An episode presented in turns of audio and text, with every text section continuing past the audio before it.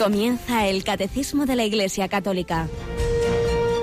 Un programa dirigido por el Padre Luis Fernando de Prada.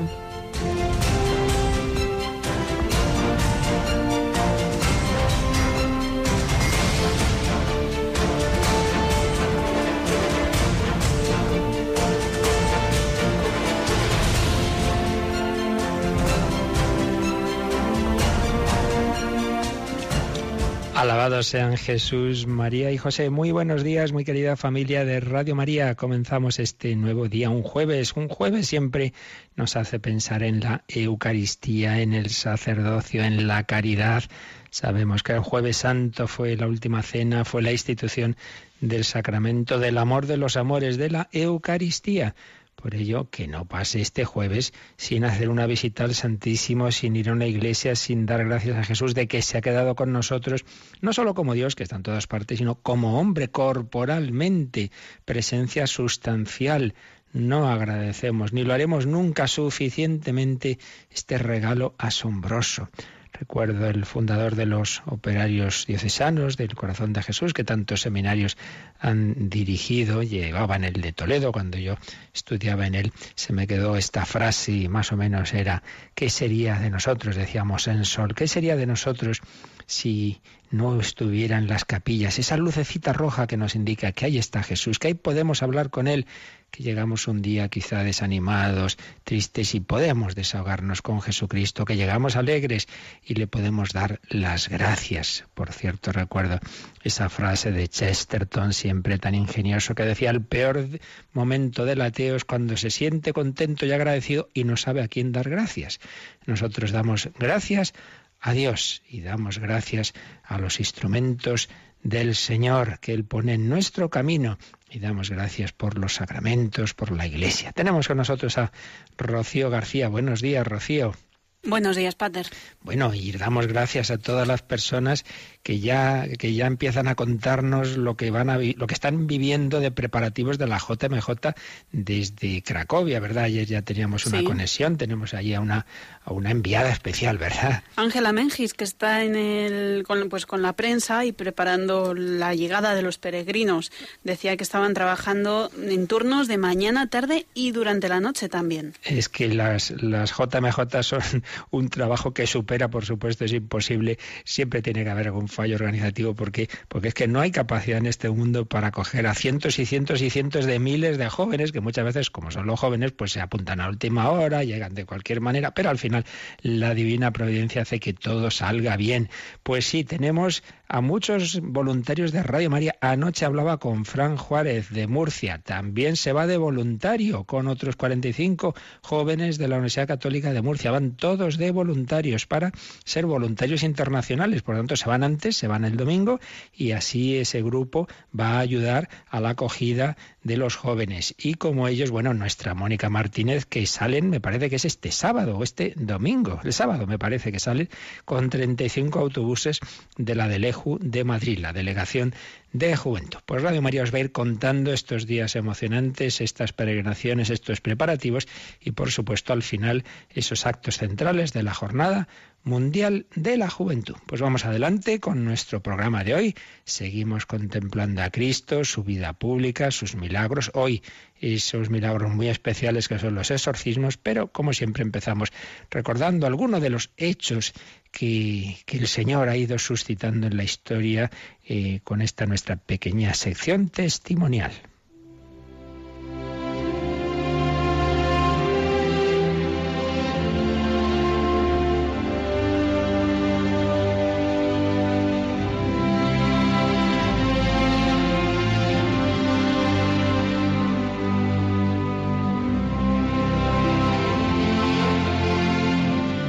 Hablando de los milagros de Jesús, hemos citado muchas veces esos milagros que se producen hoy día en los santuarios, muy particularmente en uno como es Lourdes, donde están también documentados, pero comentábamos que son muchas más las gracias espirituales que los milagros físicos. Y de hecho, entre los artículos que publicaba padre José Julio Martínez, recogiendo experiencias que le llegaban, que le contaban sacerdotes, párrocos y otras personas, pues recibió una carta de un párroco que le contaba lo siguiente. Entre nuestros peregrinos a estaba Antonia. Es ciega y pobre, pero de fe tan ardiente y de resignación tan serena que su presencia constituye un sermón viviente para cuantos la tienen a su lado. Uno de estos le pregunta si ha venido a Lourdes para pedir a la Virgen que le devuelva la vista. Y ella responde enseguida, no, he venido a pedirle que me aumente la fe para que yo pueda seguir adelante con mi cruz hasta que el Señor venga a recogerme.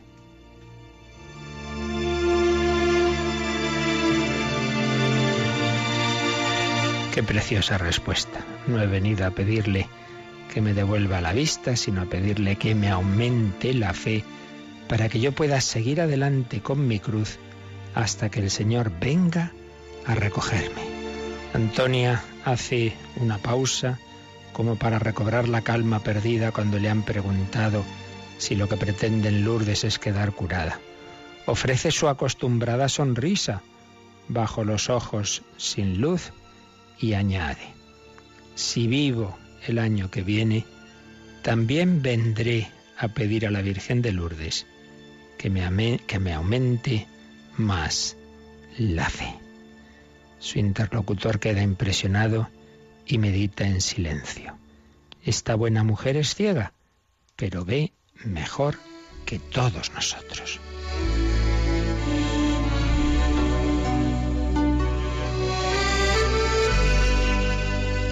Pues esta historia se ve que se repite porque en Lourdes hay pequeño, una pequeña estatuita en una de las laderas de donde está más o menos la gruta. Si la miras a la gruta hacia el lado derecho, hay una imagen que representa a uno de los ciegos que Jesús curó y con una venda en los ojos y abajo está escrita esta frase tener fe es más importante que tener vista. ¿Y por qué? ¿Por qué está ese, esa estatua allí? Pues por una historia muy parecida a la que acabamos de leer. Creo que era una peregrinación italiana. Iba una mujer, una mujer que se había quedado ciega hacía años, que a raíz de eso pues se había rebotado con Dios, como tantas veces ocurre, no quería ir a la iglesia, incluso decía que había perdido la fe pero consiguieron con, animarla para que fuera a esa peregrinación unas amigas. Y ahí estaba. ¿Y qué ocurrió? ¿Se curó? No, no se curó, pero recobró la fe. Y entonces dio un gran donativo, todos sus ahorros, para hacer ese monumento, para hacer esa estatua y poner esa frase. Tener fe es más importante que tener vista. Y ahí ha quedado como testimonio de la importancia de lo que ayer decíamos. Jesús hizo algunos milagros físicos, pero sobre todo esos milagros son signo del que quiere hacer con todos nosotros, curar nuestra alma, darnos fe, esperanza, alegría, amor. El cuerpo antes o después, pues va a ir fallando, va a morir. Y lo importante es que nuestra vida, nuestro espíritu, se haya ido sanando de las heridas espirituales y se haya ido purificando y preparando al encuentro con Dios. Bienaventurados los limpios de corazón, porque ellos verán a Dios. Tener fe es más importante que tener vista. Lo importante es llegar a ver a Dios con los ojos del alma.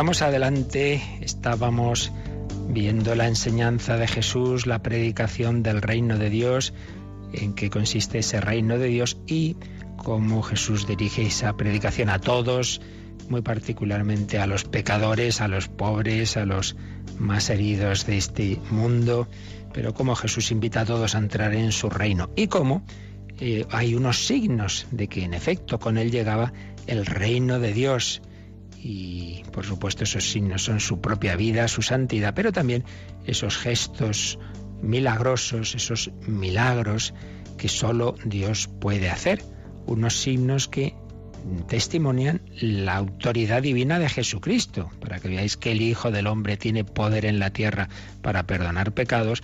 A ti te lo digo, levántate, coge tu camilla y vete a tu casa, dice Jesús al paralítico o cura pues la ceguera a algunos ciegos o da de comer a los hambrientos o resucita a la hija de Jairo y al, y al hijo de la vida de Naín y a Lázaro o hace esa multiplicación de panes, etcétera, etcétera, o calma la tormenta. Los signos del reino de Dios tienen una dimensión apologética que hoy se suele dejar un poco de lado, pero está ahí, bien clara en los evangelios, son signos que ayudan a que nuestra fe sea razonable. No, no creo al primero que viene por aquí diciéndome que es el Hijo de Dios, hombre, que, que me muestre las credenciales tienen dimensión apologética, pero eso no quiere decir que sean evidencias que quiten la libertad, no. Siempre el signo y todo lo que Dios hace se dirige a mi libertad y yo puedo aceptarlo o rechazarlo. Y de hecho, pues había quien decía, bueno, sí, sí, hace magia, hace magia, esto debe ser porque está conchabado con el príncipe de los demonios. Siempre puede uno rechazar lo que se le ofrece, las razones, los argumentos y los milagros. Y veíamos cómo precisamente el grandísimo milagro de la resurrección de Lázaro, pues es justo la última gota por la que por la que Caifás dice hay que, hay que acabar con este hombre porque hace muchos milagros. Entonces, esto va a ser un lío, todo el mundo va a creer en él y van a ver los romanos y no sé qué, tal. Justamente en vez de decir si hace milagros es que viene de Dios, voy a creer en él, pues le llevó a la conclusión contraria. Por tanto, el milagro ayuda al que busca la verdad, pero desde luego el que se cierra en su corazón, pues tampoco le va a Dios a quitar la libertad. Los milagros, dimensión apologética y dimensión de manifestación del amor de Dios, de su compasión, de su misericordia, de ese amor especial que Jesús tiene sobre todo a los enfermos, a, a los que sufren, como Jesucristo, pues viene a sanar cuerpo y alma, aunque es verdad que el cuerpo, de una manera plena, solo será salvado tras la resurrección.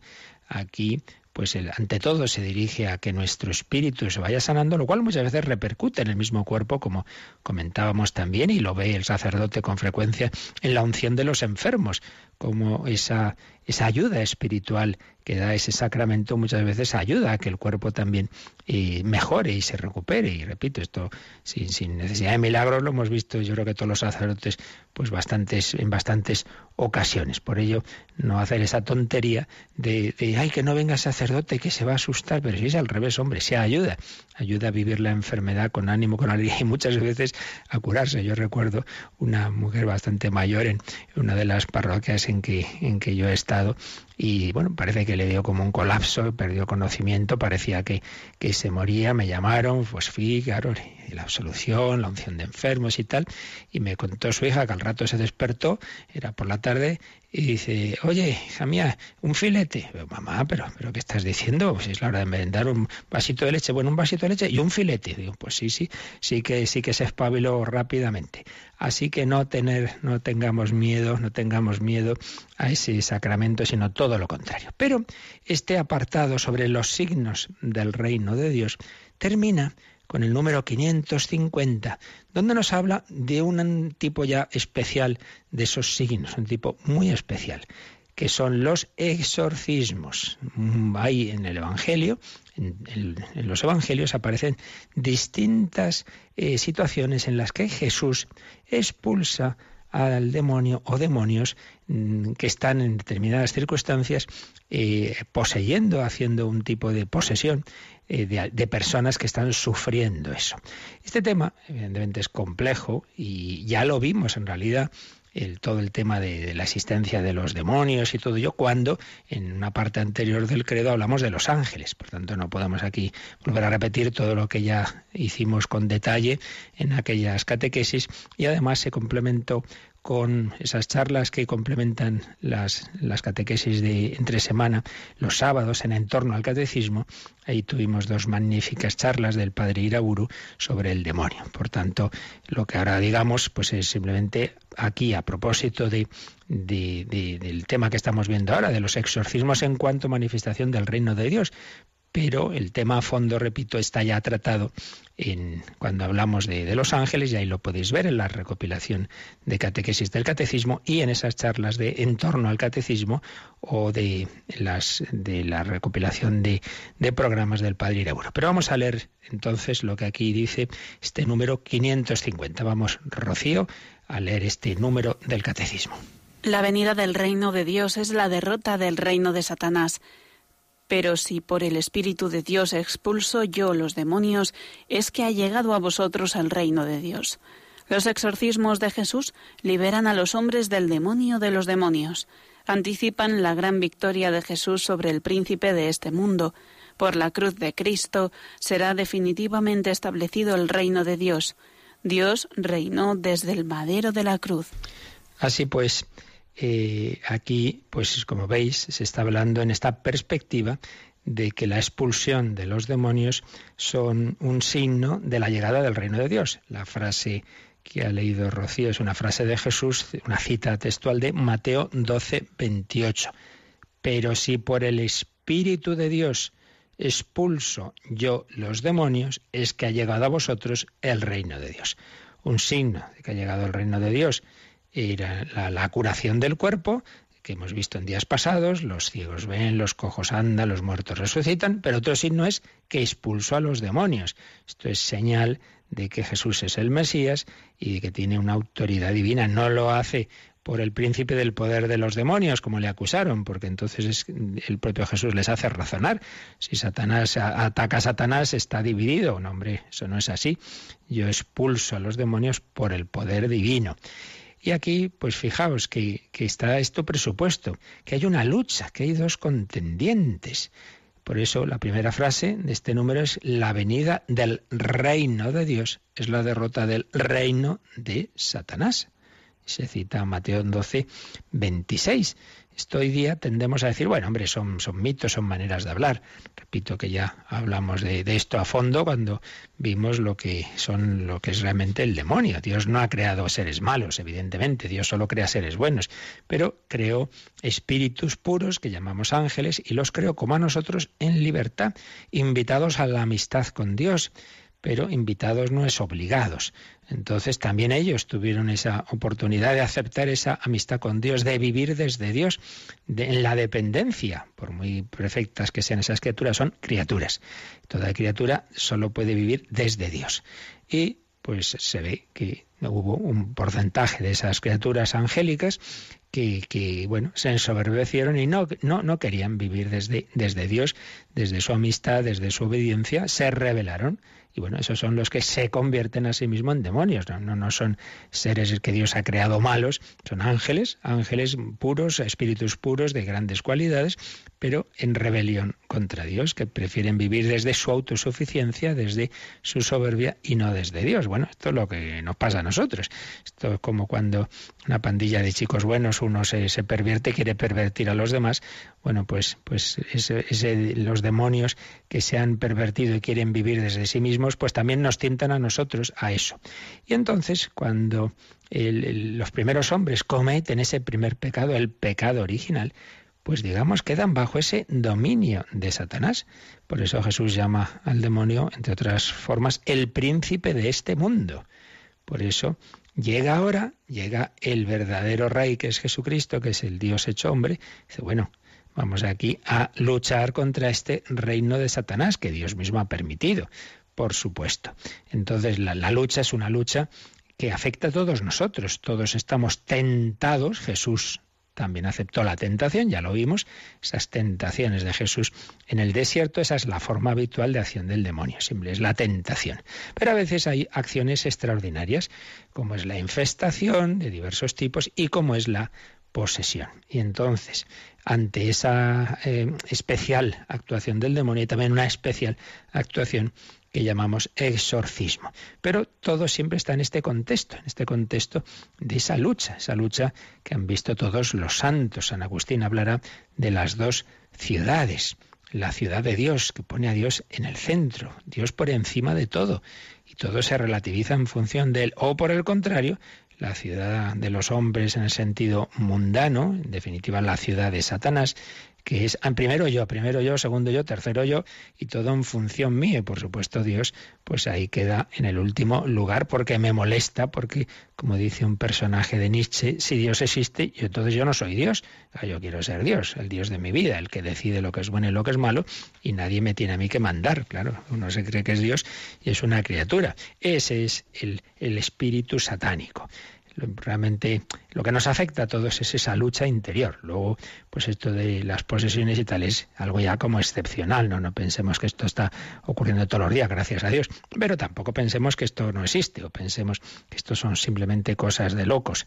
Es verdad que en muchísimos casos eh, de, situaciones que pueden parecer una, una, posesión, una cosa del demonio, es verdad que muchas veces son cuestiones psiquiátricas y por eso eh, cuando, cuando llegan situaciones de estas, un sacerdote lo normal, habitualmente, pues el protocolo habitual es primero descartar, descartar que sea un tema psiquiátrico. Yo recuerdo que fui capellán de, entre otras carreras de, psicología en una universidad, y bueno, tuve mucho trato con los, con los alumnos, profesores, y recuerdo un chiquito pues inquieto y que buscaba la verdad, no era no creyente, y hablando una vez me claro, porque entre una cosa de estas, nosotros decía nosotros en el tío de los no creyentes. Pensamos es una cosa psiquiátrica y vosotros pensáis en el exorcismo, una cosa del demonio. Digo, más despacio. nosotros no pensamos primeramente en eso, pensamos muchas posibilidades. La primera, la psiquiátrica, como tú bien dices. Y luego, si, si esa queda descartada, vemos si hay algo más. Por tanto, nosotros eh, al revés, no, excluimos una posibilidad, sino que añadimos otra. Sois vosotros, los no creyentes, los que os cerráis solo una posibilidad, porque como no creéis en el demonio, entonces ya excluís una posibilidad, pero nosotros no excluimos, ni mucho menos. Los expertos en este tema dicen que la mayor parte de las situaciones con una apariencia de posesión, pues son cuestiones mentales. La mayor parte, pero no todas pero no todas, y que les pregunten a los exorcistas con experiencia si no ven clarísima la acción del demonio. Bueno, pues el exorcista con mayúsculas es Jesucristo, claro, el Hijo de Dios hecho hombre, ese es el más fuerte. Por eso cuando los demonios veían, ¡eh, que viene! ¿A qué has venido, Jesús? Déjanos, ¿no? Pues, pues ya ven que, se les acabó, se les acabó ese dominio que tenían, eso que estaban haciendo lo que les daba la gana. Se acaba el reino del, príncipe de este mundo, aunque de una manera definitiva no será hasta el final de la historia, porque está los, el camino de la permisión del mal. Dios ha dejado que el mal actúe en el grado en que Dios lo permite. Esto lo hemos visto muchas veces, el problema del mal, y también en este sentido. Dios permite a Satanás actuar. En el Padre Nuestro no decimos que no tenga tentaciones, sino no nos dejes caer en la tentación y líbranos del mal. Traducimos como englobando todos los males, pero versión original, en, al menos en uno de los evangelistas, es líbranos del mal o del maligno, del maligno. No son inventos, y Jesús lucha contra Satanás y lo hace con estos exorcismos cuando es una situación de estas de posesión. Los exorcismos de Jesús liberan a los hombres del dominio del dominio de los demonios, liberan a los hombres del dominio de los demonios. Estamos bajo su dominio. ¿Sabéis cuál es el primer exorcismo que todos hemos recibido? El bautismo. Todos hemos sido concebidos pecado original, lo cual quiere decir que nuestra alma en, ese, en esa situación está bajo el dominio de Satanás. Y el bautismo nos libera de ese dominio y nos pone bajo el reino de Dios. El alma queda desde ese momento eh, inundada por la Santísima Trinidad. Yo te bautizo, yo te consagro al Padre, al Hijo y al Espíritu Santo. Se acabó. Tú ya no eres de Satanás. María nunca lo fue. María ha sido concebida inmaculada, pero los demás sí hemos sido concebidos bajo ese influjo de quien está dominando este mundo desde el pecado original, pero Cristo nos ha liberado y a través del bautismo recibimos esa gracia liberadora de Jesucristo, de nuestro Redentor. Y a veces, repito, hay otro tipo ya de exorcismos más especiales. Ese del bautismo es el exorcismo común para todos.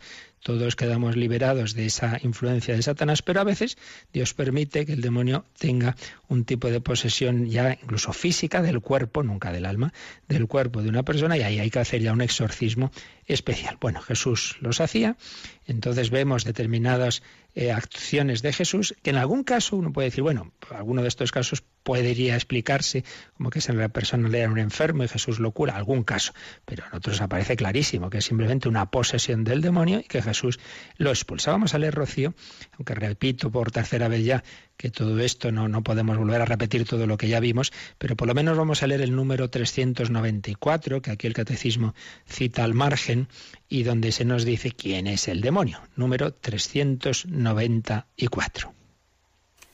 La escritura atestigua la influencia nefasta de aquel a quien Jesús llama homicida desde el principio y que incluso intentó apartarlo de la misión recibida del Padre. El Hijo de Dios se manifestó para deshacer las obras del diablo. La más grave, en consecuencia de estas obras, ha sido la seducción mentirosa que ha inducido al hombre a desobedecer a Dios. La influencia nefasta de aquel a quien Jesús llama homicida desde el principio.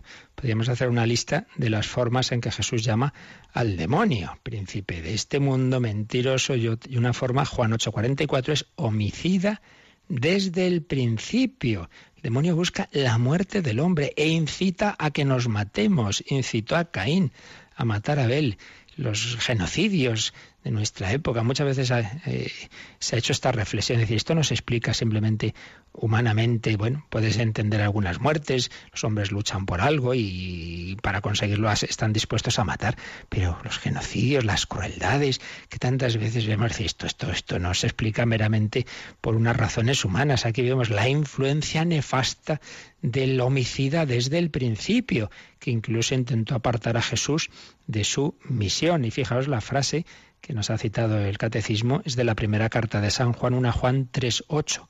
El Hijo de Dios se manifestó para deshacer las obras del diablo, es decir, uno de los de los aspectos, de los motivos de la encarnación y redención. El Hijo de Dios se ha hecho hombre para salvarnos, para redimirnos, para hacernos hijos de Dios, para dar sentido a nuestra vida, etcétera, etcétera, pero también para deshacer las obras del diablo. Y una de esas obras, y dice el catecismo, la más grave en consecuencias, ha sido la seducción mentirosa que ha inducido al hombre a desobedecer a Dios. Nos engaña, el demonio es muy listo y miente y nos engaña y llevó al pecado original y nos lleva una y otra vez a cometer pecados. El pecado nos engaña, nos hace pensar que nos va a ir mejor así, que vamos a ser más felices, que ese es el verdadero camino y luego ya después decimos, ay Dios mío, ya, ya me he equivocado otra vez, ya me ha engañado el demonio. Así pues, eh, influencia habitual y general del demonio, esta seducción. Pero a veces esta otra influencia ya específica, que son las posesiones y situaciones semejantes, y a este respecto están los exorcismos de Jesús que liberan a los hombres del dominio de los demonios y que anticipan la victoria definitiva sobre el príncipe de este mundo. Juan 12, 31.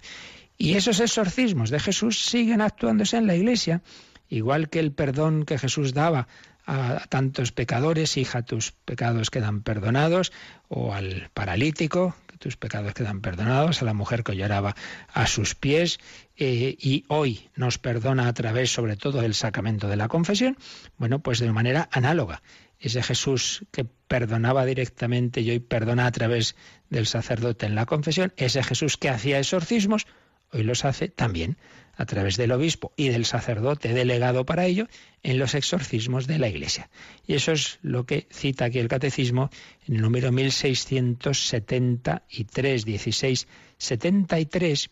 Esto está en la tercera parte, perdón, en la segunda parte del Catecismo, eh, cuando se está hablando de los sacramentos y después de hablar de los sacramentos se habla de los sacramentales. Los sacramentales son acciones de la Iglesia que, hace naturalmente en nombre de Cristo y con su gracia, pero que no son los siete sacramentos instituidos directamente por él. Pues bien, entre los sacramentales están los exorcismos. Entonces hay un número un poquito largo, de letra pequeña, eh, en este apartado de sacramentales, que es el 1673, y ahí se nos va a recordar que es un exorcismo eh, como los hace hoy día la Iglesia. Lo leemos, Rocío.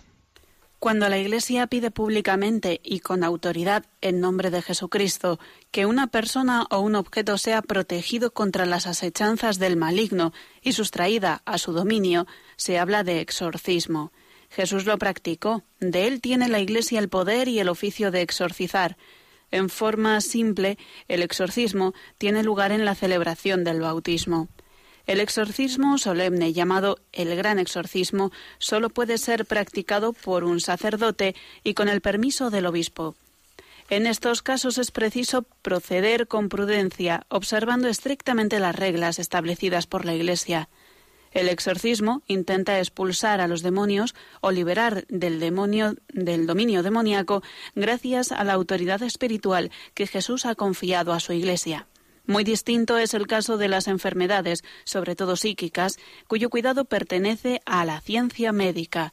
Por tanto, es importante asegurarse antes de celebrar el exorcismo de que se trata de una presencia del maligno y no de una enfermedad. Un número muy completo que enseguida lo comentamos un poquito, pero vamos primero a recordar ese gran exorcismo de Jesús con aquel endemoniado de Gerasa que tanto sufría, que estaba poseído por una legión de demonios, Vamos a pedir al Señor que eche tantos demonios que sin necesidad de posesión, pero tantas veces nos engañan, nos tientan, nos seducen, mienten en este mundo cuyos grandes centros de poder y de comunicación están regidos por la mentira.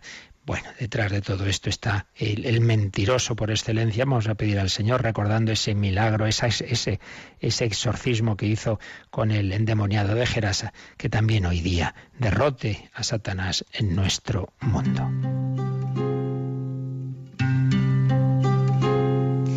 Fuera de la ciudad, excluido por la idea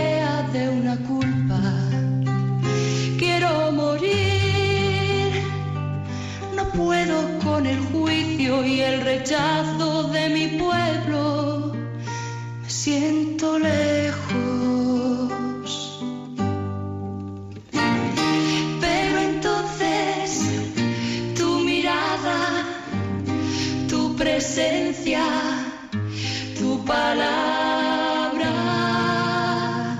acercan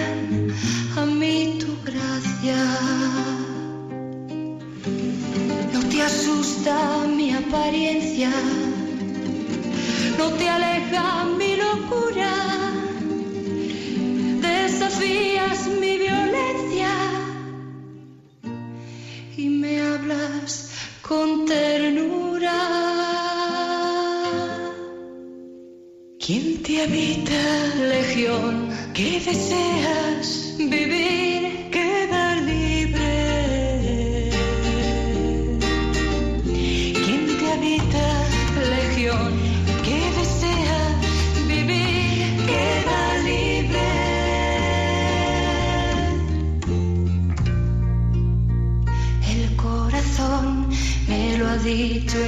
ese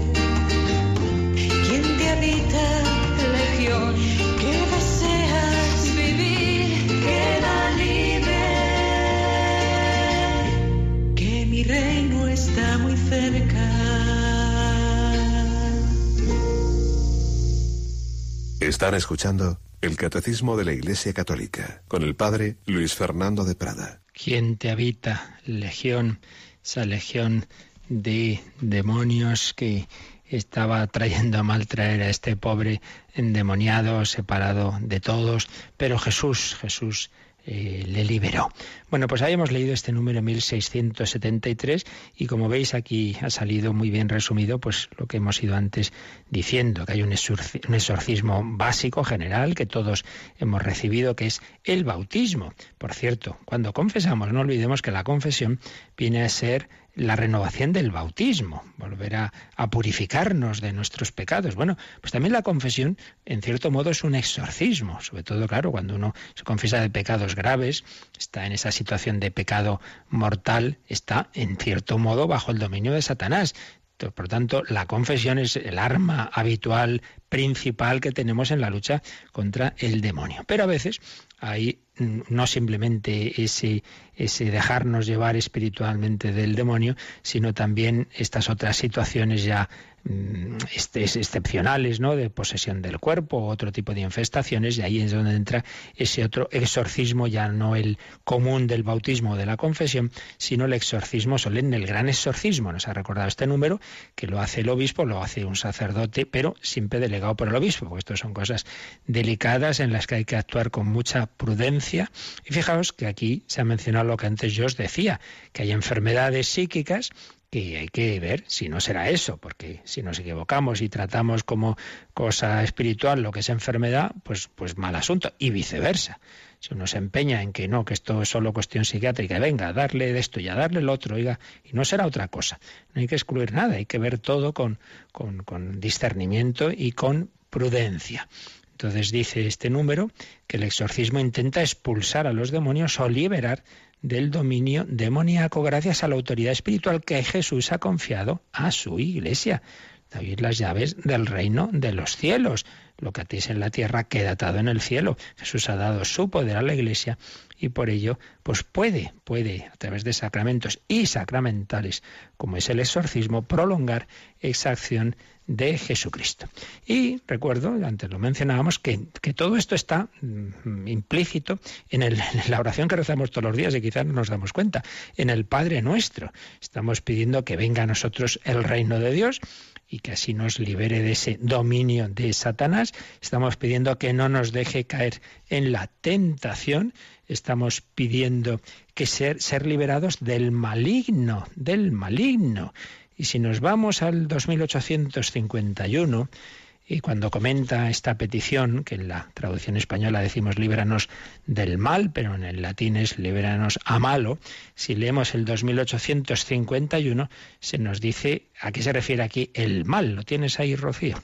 Sí, en esta petición dice el punto, el mal no es una abstracción, sino que designa una persona, Satanás, el maligno, el ángel que se opone a Dios, el diablo, diabolos, es aquel que se atraviesa en el designio de Dios y su obra de salvación cumplida en Cristo. Así que aunque la traducción española sea el mal, aquí lo explica el catecismo. No es una abstracción, que esto es lo que dicen algunos. Bueno, es una manera, demonio, pues de, de, de, concretar lo que en realidad es una cosa abstracta, que no, que no es una cosa abstracta, que es una persona. Designa una persona una persona a la que siguen otras muchas personas malignas, que son los diablos, pero una persona, Satanás, el maligno, el ángel que se opone a Dios, el diablo, y nos pone aquí en efecto en griego el origen de la palabra diablo, diabolos, es decir, el que se atraviesa en el designio de Dios, el que quiere eh, fastidiar, digamos, el que quiere impedir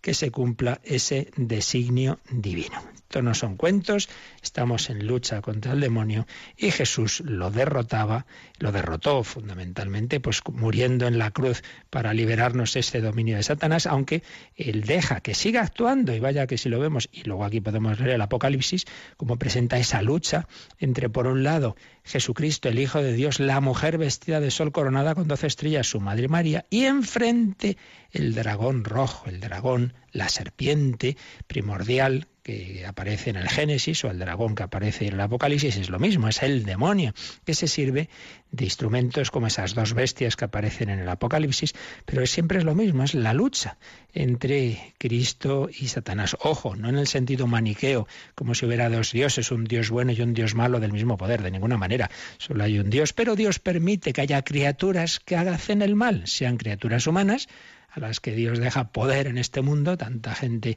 mala que hace el mal, incluso genocidios, etcétera, como antes decíamos, y criaturas angélicas, demonio y los que están con él, que Dios permite su actuación. Mencionábamos las dos ciudades de San Agustín, pero todavía aparece más claro en la meditación de las dos banderas de San Ignacio de Loyola.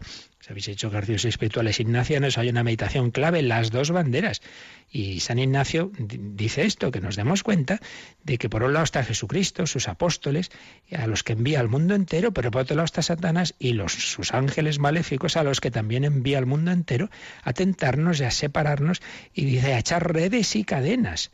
¿Qué quiere decir esto de redes y cadenas? Pues redes quiere decir personas buenas que están en el lado de Cristo y de la Iglesia, pero vamos a echar, vamos a irlos poquito a poquito separando. Primero con tentaciones suaves, pues irse dejando llevar de la vanidad, de a lo mejor caer en un poquito de necesito más cosas, entonces eh, en vez de la pobreza, pues cada vez más mm, voy teniendo más de esto, del otro, entonces llega la avaricia, pero luego eso ya me va metiendo es quedar bien y luego pues ya la soberbia, pues, y al final una persona que estaba haciendo mucho bien acaba pues muy mal. Y esto lo vemos en la historia de la Iglesia, gente que, que ha sido un gran apóstol de Cristo y acaba pues muchas veces eh, totalmente separado de lucha contra Satanás y lucha que tiene ese punto fuerte en los exorcismos que Jesús practicaba y que la Iglesia sigue haciendo. Para terminar este punto, vamos a leer resumidamente lo que escribía eh, Joseph Ratzinger, Benedicto XVI,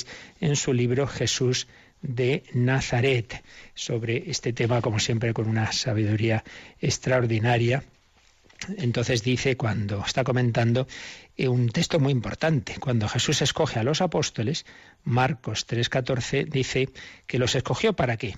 Para que estuvieran con él y enviarlos a predicar con poder para expulsar demonios. Marcos 3:14.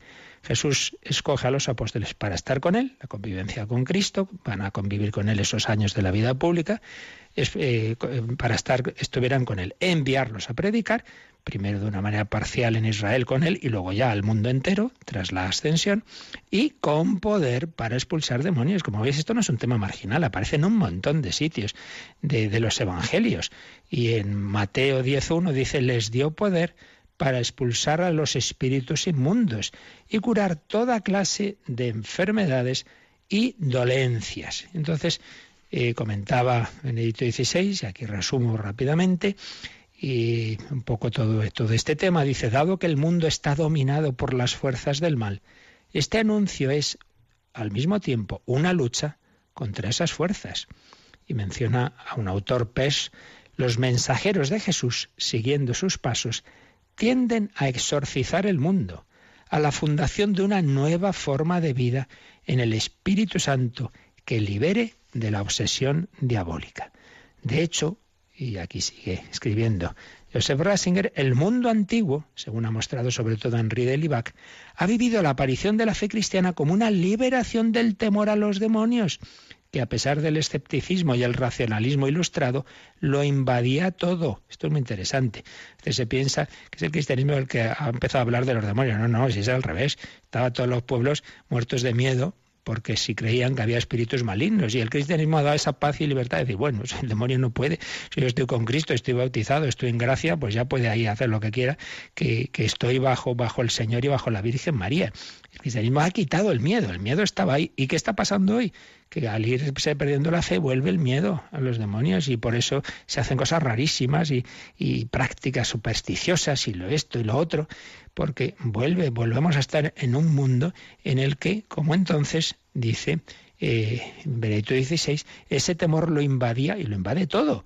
Lo mismo sucede hoy en los lugares donde el cristianismo ocupa el lugar de las religiones tribales. Cuando hace eso, pues va quitando el miedo a los demonios. Pero si no, pues volvemos a lo de antes.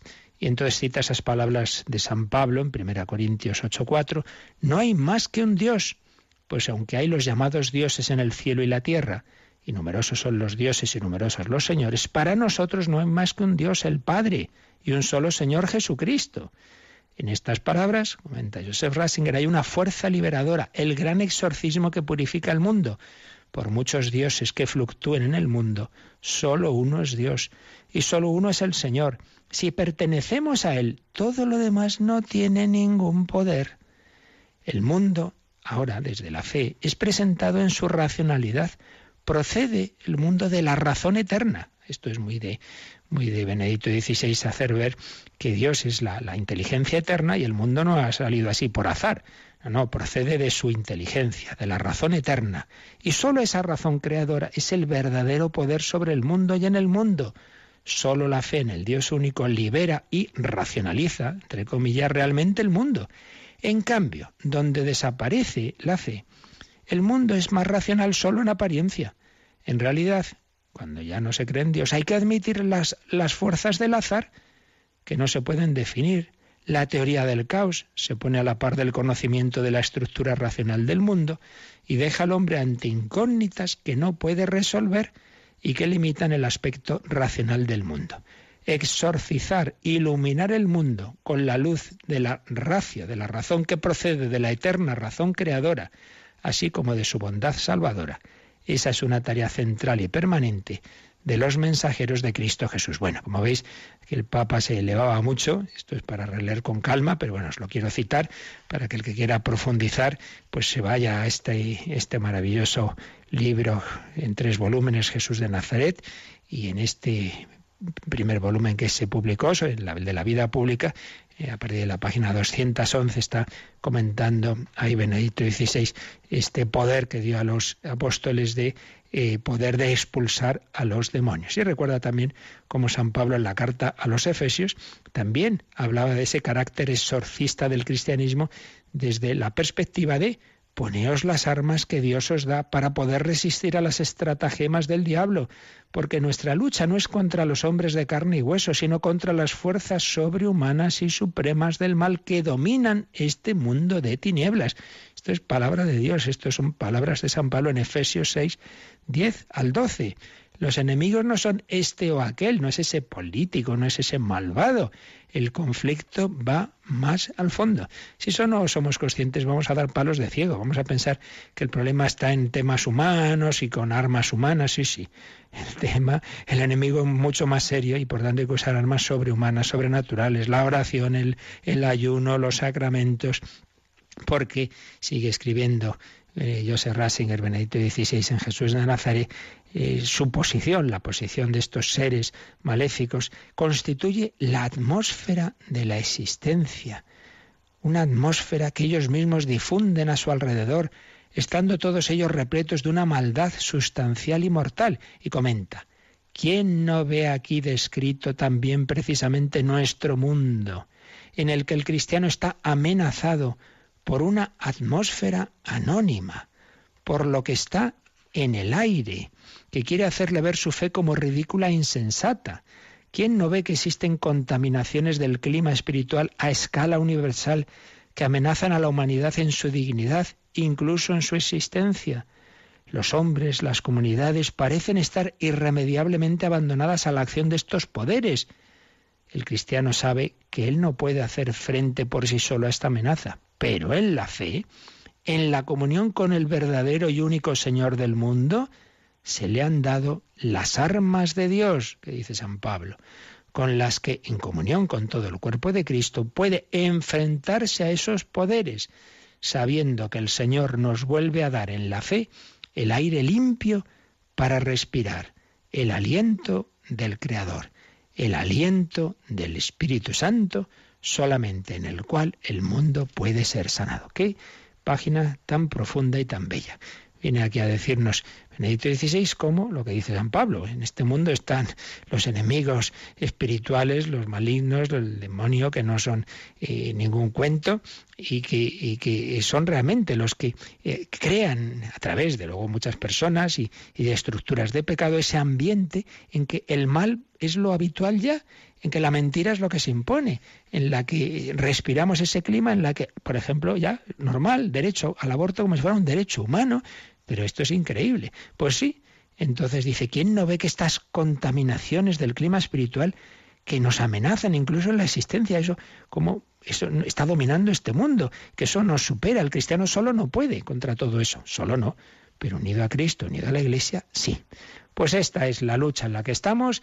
Cristo ha vencido al demonio, no tenemos que asustarnos, pero sí que tenemos que vivir muy unidos a Él. No nos dejes caer en la tentación, líbranos del maligno, como tú, Señor, lo venciste, véncelo en nosotros, véncelo en nuestro mundo. Venga a nosotros tu reino. Y así terminamos este apartado tan serio, tan profundo del catecismo sobre el reino de Dios y los signos del reino de Dios. Pues meditamos un poquillo en todo ello. Hemos visto esos signos, esos milagros, como la multiplicación de los panes, que ahora recordamos unos momentos con una canción, pero también pues podéis ahora hacer vuestras preguntas y consultas.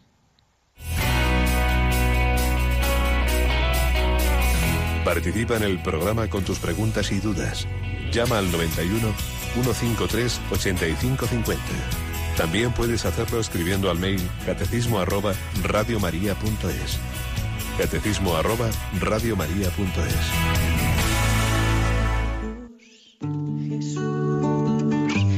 Acoges a todos, nos susurras al oído tu palabra,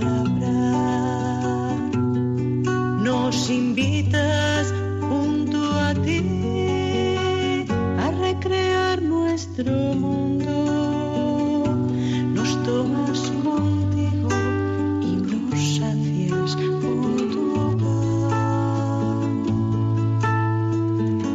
Pero cuando la luz declina nos quejamos. Despide a la gente que se vayan a sus casas. Estamos cansados, no tendremos que cenar. Entonces tú, Jesús, nos dices que nadie quede fuera. Hay sitio para todos, que nadie quede fuera.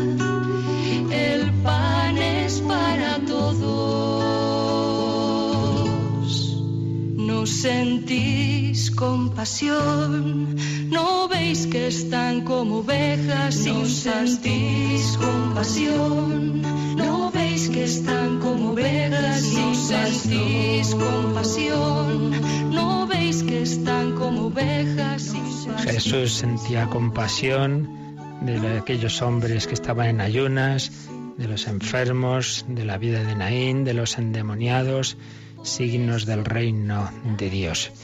Tenemos aquí un par de correos que resumo. Por un lado, Pilar nos cuenta que adoptaron a dos niñas y bueno, hablando del mal que pueden hacer los medios de comunicación, una de esas niñas empezó a oír esas noticias de eh, aquellos casos que se habló de niños adoptados robados hace años, que más allá de lo que lamentablemente en ello pudiera haber de verdad, también se presentó, para variar, pues como una campaña contra la iglesia, que eso se hacía en hospicios que llevaban religiosas, etcétera, etcétera, y dice que, que esa hija se fue apartando de, de ellos hasta el punto, hasta el punto de, de, que se marchó en cuanto cumplió de casa a los 18 años, se metió en el mundo de la droga, en fin, cosas muy, muy duras y muy tristes. Ahora está intentándose rehabilitar y bueno, nos pide oraciones por esas dos hijas que ellos con todo amor han, han, adoptado y que están en una situación espiritual difícil. Claro que sí, vamos a rezar. Y luego Alberto, pues a raíz de una pregunta que hubo ayer de una mujer que decía que tenía una obsesión y que no se le quitaban, que se hubiera confesado, pues nos cuenta cómo también él, a raíz de la muerte repentina de, de un familiar, pues empezó a obsesionarse, que eso nos puede pasar a cualquiera, empezaron a venirle pues ese tipo de obsesiones que, que a veces nos torturan de, de, cualquier cosa, de que si piso la baldosa así, que si asado, que si las tengo que tener cuidado con esto, con lo otro, y bueno, pues una situación psicológica complicada, que evidentemente es algo, pues digamos, de tipo psicológico, pero como todo está mezclado, pues también el que se había apartado del Señor dice que en una ocasión, esperando el autobús en la estación, intenté acogerme a Dios, consciente de que tenía frente a mí a un, un problema al que yo no podía vencer, y recurrí al Señor que lo puede todo. Volví a reencontrarme con Dios, volví a leer el Evangelio que el párroco me había regalado en la comunión, volví a sentir que Dios me ama incondicionalmente y sin medida.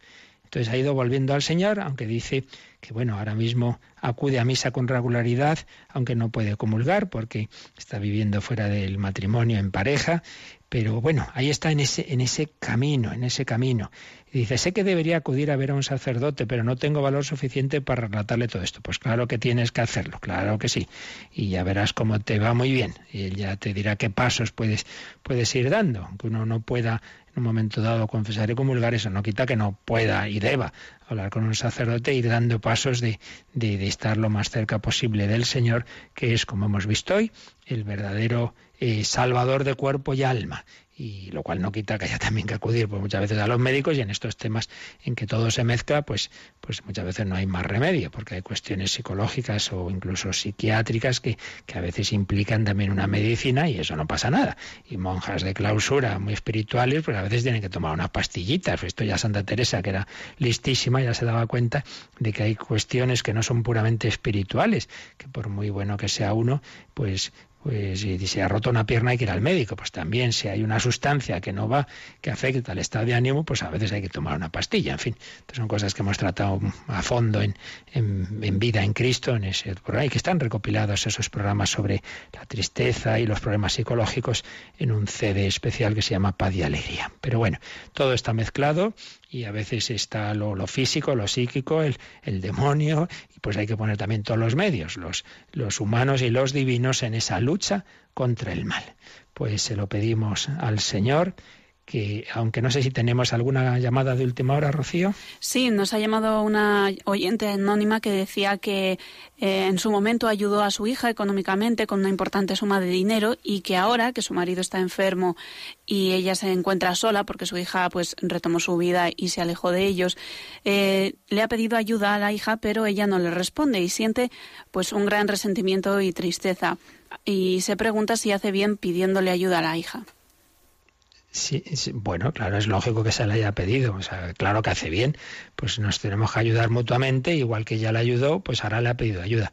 Que ahora reacciona así, hija, pues esas cosas tienen que ayudarnos a hacernos pensar que tantas veces le hacemos nosotros eso al Señor, que le hemos pedido tantas veces su ayuda y luego cuando el Señor nos pide que le hagamos caso en esto y lo otro no se lo hacemos, pues ¿qué vamos a hacer? Ofrecérselo al Señor, pero intentar no dejarse llevar del resentimiento, sino pues para rezar el Padre Nuestro, para pedir perdón a Dios tenemos que perdonar, perdona como perdonamos pues pedir al Señor por esa hija, encomendamos esa situación, pero no, no, no se desanime y sobre todo eso, no, no caer en el resentimiento, en pagar con la misma moneda, sino pues tener esa misericordia que Dios, que Dios tiene con nosotros. Así se lo, lo pedimos para, para ella y para todas esas situaciones familiares que tantas veces nos hacen sufrir, que vemos estas cosas, este poder del mal en nuestro día a día también. Pero no nos olvidemos, Cristo puede más, pues a Él pedimos su gracia y su bendición, la bendición de Dios Todopoderoso.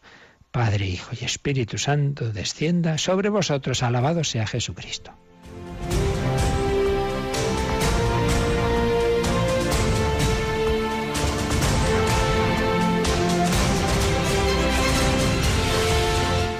Han escuchado en Radio María el Catecismo de la Iglesia Católica,